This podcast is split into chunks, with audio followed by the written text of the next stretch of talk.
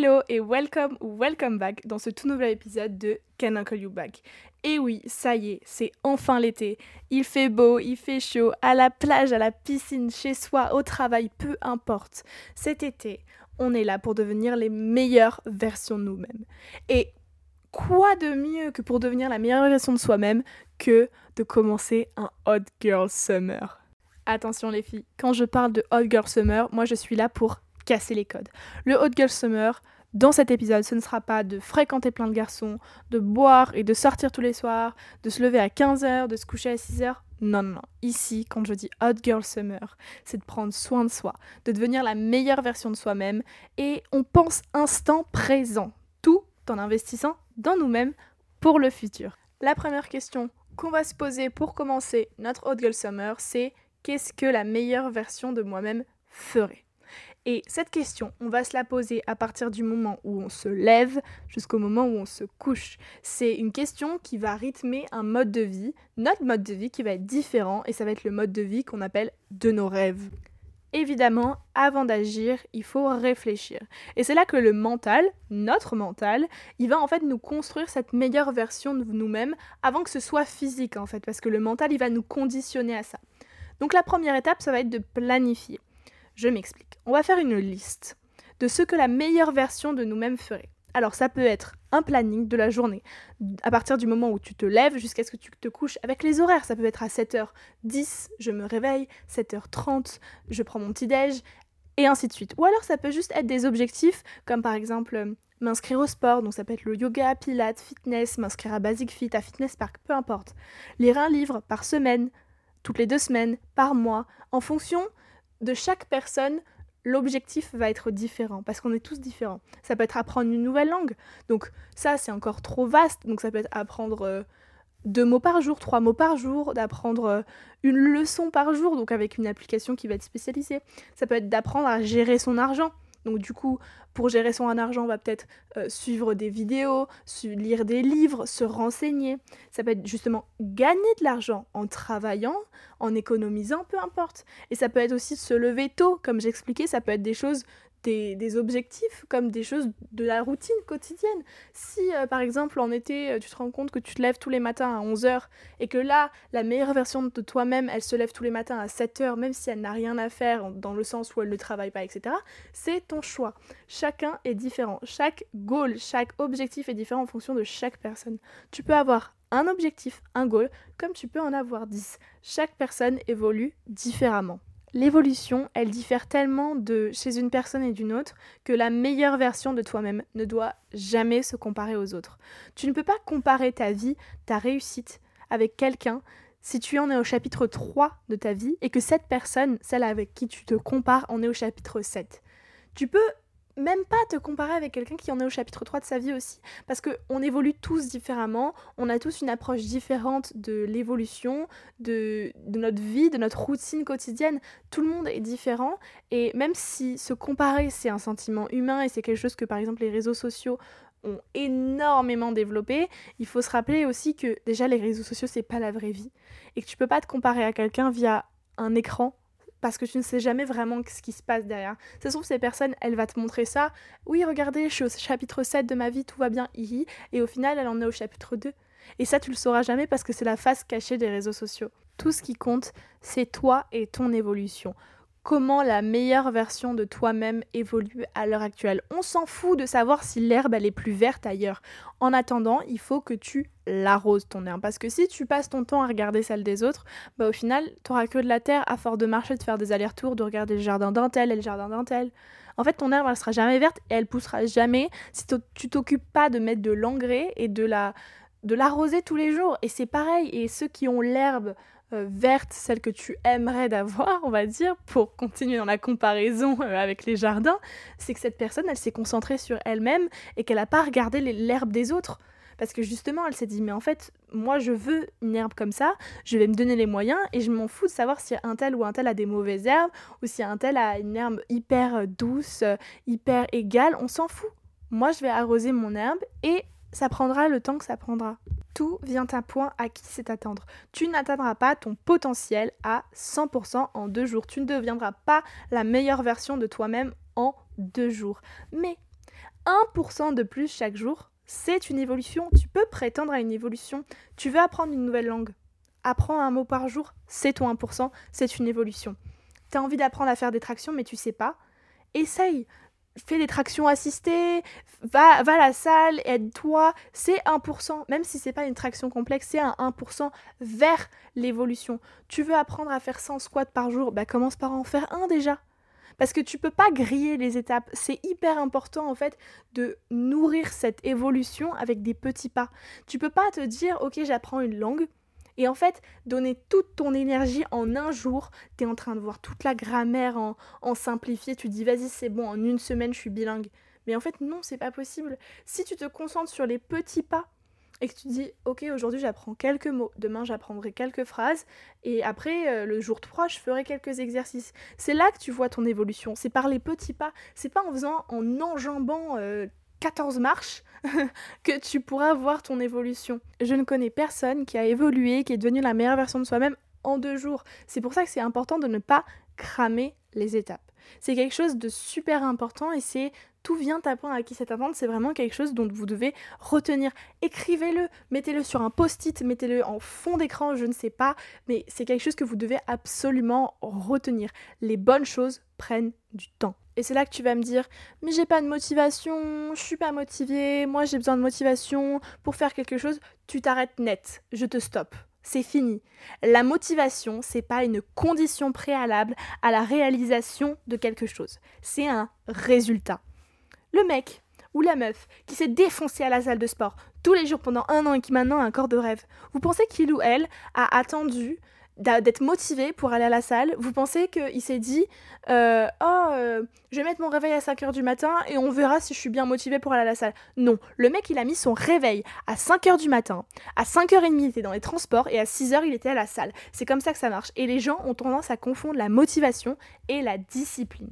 C'est la discipline qui déclenche la motivation pas l'inverse. Vous pensez que la personne qui a lancé son business, qui a fait 10 000 euros de chiffre d'affaires en un an, six mois, deux mois, j'en sais rien, on s'en fout.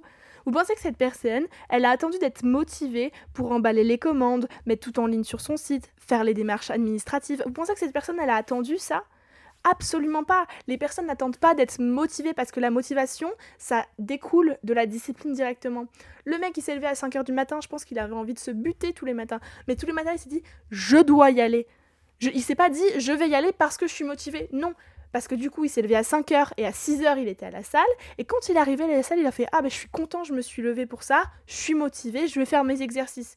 Et même si la motivation n'est pas là, la discipline est beaucoup plus importante et a beaucoup plus d'impact sur votre vie que la motivation. Et là, vous devez vous demander, mais Charlotte, comment on acquérit de la discipline? C'est simple, en trois points. Le premier point, ça va être de définir des objectifs SMART. J'en ai déjà parlé dans un autre épisode de podcast, mais les objectifs SMART, ça va être des objectifs qui vont être spécifiques, mesurables, atteignables, réalisables et temporels. En gros, c'est des objectifs qui vont être clairs et vous savez où vous allez. C'est pas des objectifs qui vont être vagues. En mode, je vais apprendre une nouvelle langue. Tu vas apprendre quelle langue, en combien de temps, où, par quels moyens. C'est quelque chose qui va vraiment vous permettre de définir l'objectif vraiment clairement et précisément. Le deuxième point, selon moi, c'est avoir du caractère. Et avoir du caractère, pour moi, c'est le secret et l'essence même de la discipline. Avoir du caractère, c'est-à-dire poursuivre l'objectif défini après l'enthousiasme du début. Et là, vous allez savoir de quoi je parle en un exemple. Je vais prendre la salle de sport, mais ça s'applique à plein de choses. Vous allez vous inscrire à la salle de sport et vous allez vous dire, bon, j'y vais tous les mercredis à 6h. Très beau projet, hein. Donc vous allez y aller tous les mercredis à 6h, une semaine, deux semaines, trois semaines. Au bout de trois semaines, vous en avez marre de vous lever le, euh, mercredi à 6h du matin, ça vous saoule. Et vous vous dites, ouais, pourquoi pas euh, y aller le samedi à 15h, euh, c'est plutôt pas mal. Non, en fait, c'est pas comme ça que ça marche. C'est que vous avez défini d'y aller tous les mercredis à 6h, vous y allez.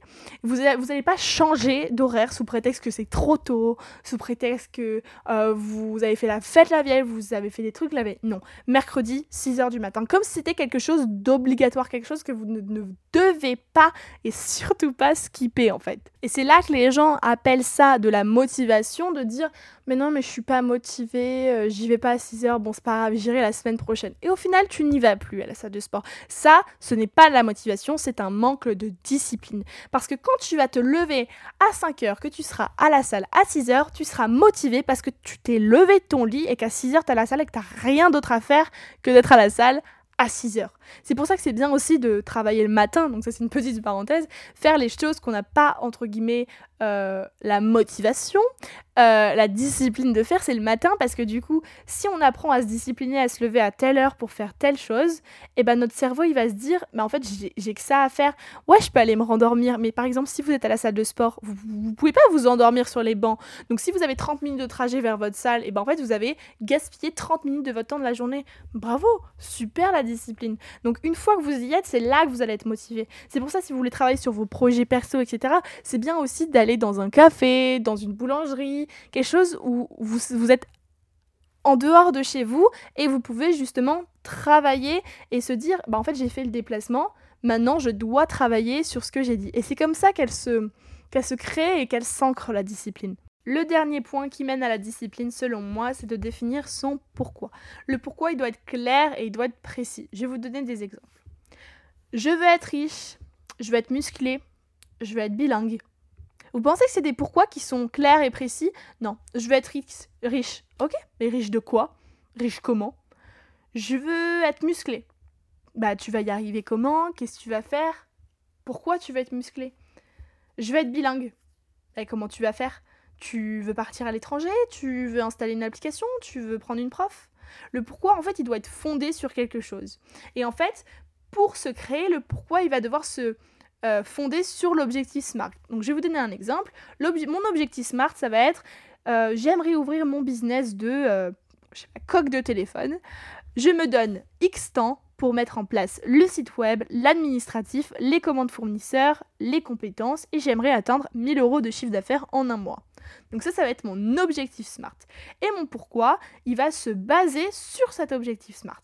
Mon pourquoi, dans, ce cas de figure-là, ça, va être je voudrais être financièrement indépendante de mes parents pour autant concilier mon business et mes études. Et point final. Et là, on a notre pourquoi.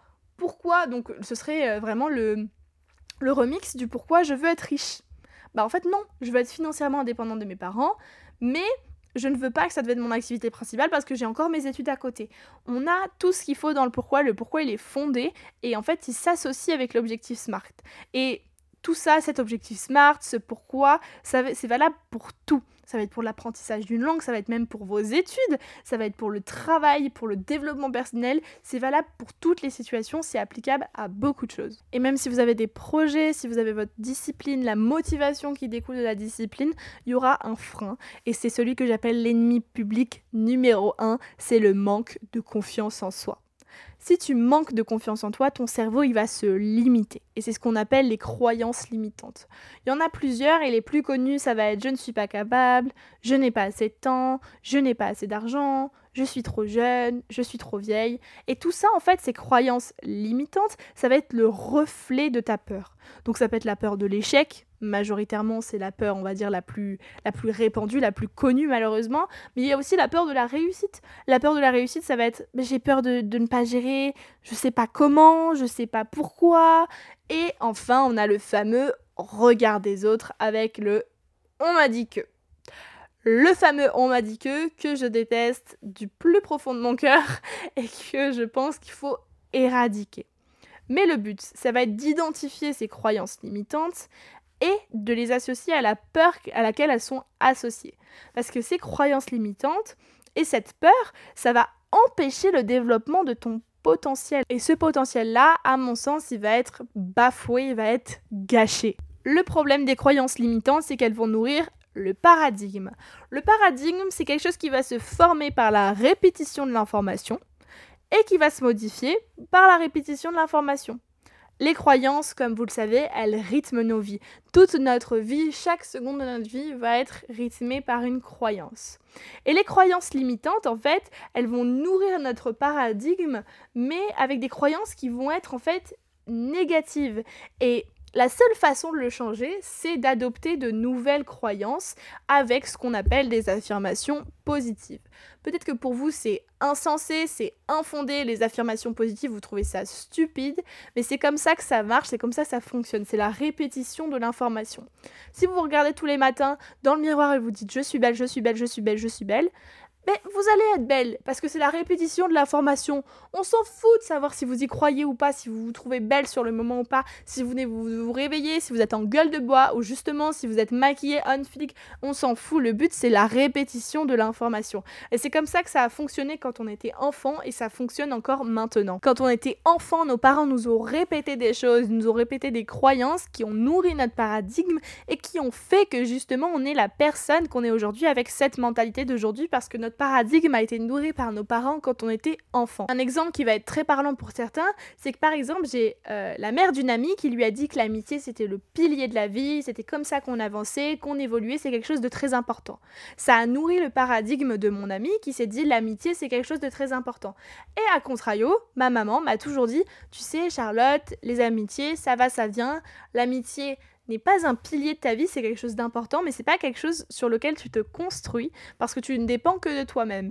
Et ça nourrit mon paradigme. Alors je dis pas qu'il y en a un qui est meilleur que l'autre parce que ça c'est très subjectif et c'est personnel, mais on a toutes les deux eu la, une affirmation qui, qui concernait l'amitié, mais qui a nourri notre paradigme d'une façon différente. C'est pour ça que moi, maintenant, à l'heure actuelle, je suis beaucoup moins attachée à l'amitié que mon ami qui accorde une grande importance. Et justement, cette différence de croyance, ça nous a causé des tensions en sein de notre amitié. Et le paradigme, il fonctionne inconsciemment, mais on peut le changer consciemment. Et c'est ça que je trouve incroyable. Par exemple, notre croyance limitante qui va être je n'ai pas assez de temps eh ben on va la modifier, on va la shifter cette croyance et ça va devenir je consacre une, deux heures par jour à mon business, euh, mon sport, etc. C'est quelque chose dont on va modifier cette croyance, on va se dire, au lieu de dire j'ai pas le temps, bah si, je vais me créer du temps. Parce qu'on a toujours le temps, on a toujours le temps. Et derrière toutes ces croyances et ce paradigme, il y a quelque chose que je me répète souvent, c'est que derrière le négatif, il se cache toujours du positif. Pour appliquer cette phrase dans ta vie, je vais te donner un exercice qui va être simple. Rappelle-toi d'un événement négatif que tu as vécu il y a un petit moment. On va faire une introspection de cet événement négatif. Vraiment, tu te rappelles quelque chose qui t'a vraiment mis mal, quelque chose qui te rappelle que des souvenirs négatifs. Liste-moi les choses positives que ça t'a apporté. Le but étant de te faire prendre conscience de l'évolution et surtout de l'effet papillon. Par exemple, moi, mon événement négatif, ça va être mon harcèlement. Quand j'étais au collège, j'ai vécu un harcèlement, j'ai subi un harcèlement, et forcément que j'en garde aucun souvenir positif. Mais quand je fais l'introspection et que je me rends compte de la personne que je suis devenue, eh ben, je suis bien contente d'avoir vécu cet événement. C'est difficile à dire, c'est difficile à accepter. Ma mère, mes proches se disent Mais Charlotte, mais tu peux pas dire ça. Mais en fait, je me dis, sans cette expérience, je ne serais pas la personne que je suis aujourd'hui. Ça peut être pareil pour toi, ou alors ton événement peut être quelque chose de différent. Ça peut être euh, quelque chose au niveau de tes études, quelque chose au niveau de tes proches, quelque chose qui t'a touché en fait émotionnellement. Et il n'y a aucun problème, chacun est différent. Ça a été mon harcèlement pour moi, ça sera autre chose pour toi. Et là où je veux en venir avec cette prise de conscience et ce listing des choses positives qui se sont arrivées, c'est que si un événement négatif du passé est devenu positif, ou du moins tu as pu tirer quelque chose de positif, est-ce que c'est possible que les situations négatives qui m'arrivent ou qui vont m'arriver sont en réalité positives? Pour que ce soit plus clair pour toi, je vais te donner un exemple. Vu qu'on est des étudiantes et que la majorité des filles qui m'écoutent sont des étudiantes, les jobs étudiants. Tu n'aimes pas. Tu vas sacrifier ton été pour cela, on te parle mal, on, te, te respecte pas, la charge de travail est horrible. Donc pour les gens qui travaillent aux restaurations, c'est un rythme de vie qui est horrible. Les gens qui travaillent le soir même, qui travaillent dans la vente en tant que caissière, voilà, c'est quelque chose qui change de nos habitudes et c'est un événement qui va être qualifié comme négatif. Et je parle de ça parce que c'est un événement qui va parler à tout le monde et vous savez déjà quel est le positif en fait de cet événement. Le positif, ça va être en premier l'expérience acquise. Même si on veut pas faire carrière dans ce domaine, on a une idée du monde du travail et on acquérit l'expérience pour par exemple travailler l'été prochain et ne pas avoir de difficultés à trouver un autre job si jamais ça se passe mal parce qu'on a déjà de l'expérience et maintenant euh, c'est très rare qu'il recrute quelqu'un sans expérience. Et le deuxième point positif, et celui-là je pense que j'ai même pas besoin de l'expliquer parce que pour moi c'est logique et je pense que pour vous aussi, c'est l'argent. Get that bag, c'est prends l'argent. On est là pour travailler pour l'argent et les, les, recruteurs, ils le savent. Les gens qui nous embauchent en tant qu'étudiants et qui savent qu'on fait des études à côté, ils savent pertinemment à quoi va nous servir cet argent. Alors bien évidemment, on le dépense tous différemment, mais ils savent que c'est pour nous faire un peu d'argent pour partir en vacances, pour euh, nous acheter des, vêtements, du maquillage pour les filles. Enfin, c'est très stéréotypé, mais c'est ce à quoi je vais, me servir de mon argent de cet été. Mais bref, c'est pas le sujet. Mais vous voyez ce que je veux dire, c'est que il y a toujours du positif dans le négatif. Et pour vous simplifier ce que je viens de dire, cet exemple-là, c'est vraiment le meilleur des exemples que je puisse vous donner. Et c'est là qu'on va se rendre compte que l'attitude, elle fait vraiment la différence. Parce que avec le job étudiant, on va continuer dans cette lignée. J'aime pas, c'est nul, je gâche mon été. Ça, c'est vraiment une attitude qui est négative. Et en fait, on va compter les jours, les jours seront longs, on en aura marre, on, aura une, attitude négative, et même que ça va se voir parce que notre non-verbal parle énormément.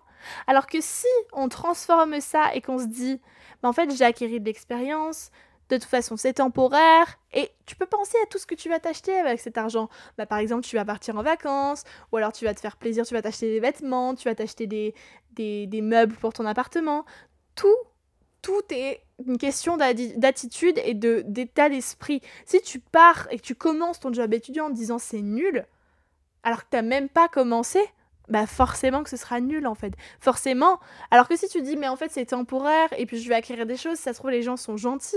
Même s'ils sont pas, t'as pas commencé. Donc pars pas avec une attitude qui est déjà défaitiste. Et ça, moi, je peux vous le dire parce que ça m'a vraiment porté défaut. Parce que j'ai travaillé dans, la vente et j'ai fait une semaine parce que je partais déjà avec cette attitude de je n'aime pas, c'est nul. Euh, je pensais même pas au positif en fait. J'en avais marre. Euh, je, j'ai eu un comportement insolente. Mon non-verbal a beaucoup parlé. Après voilà, j'ai mes torts. Mais il y a eu des torts de leur côté aussi. Je dis pas, je ne suis pas insolente sans raison, évidemment. Mais ce que je veux dire, c'est que c'est aussi mon état d'esprit qui a fait la différence. C'est que si j'avais eu adopté cet état d'esprit positif, ça se trouve que je serais toujours en train de travailler là-bas et je serais peut-être pas en train de vous raconter cette histoire à l'heure actuelle. En fait, tout dépend de l'état d'esprit. C'était Charlotte dans cet épisode de Can I Call You Back? On se retrouve la semaine prochaine, ou peut-être dans moins de temps, pour le prochain épisode. See ya!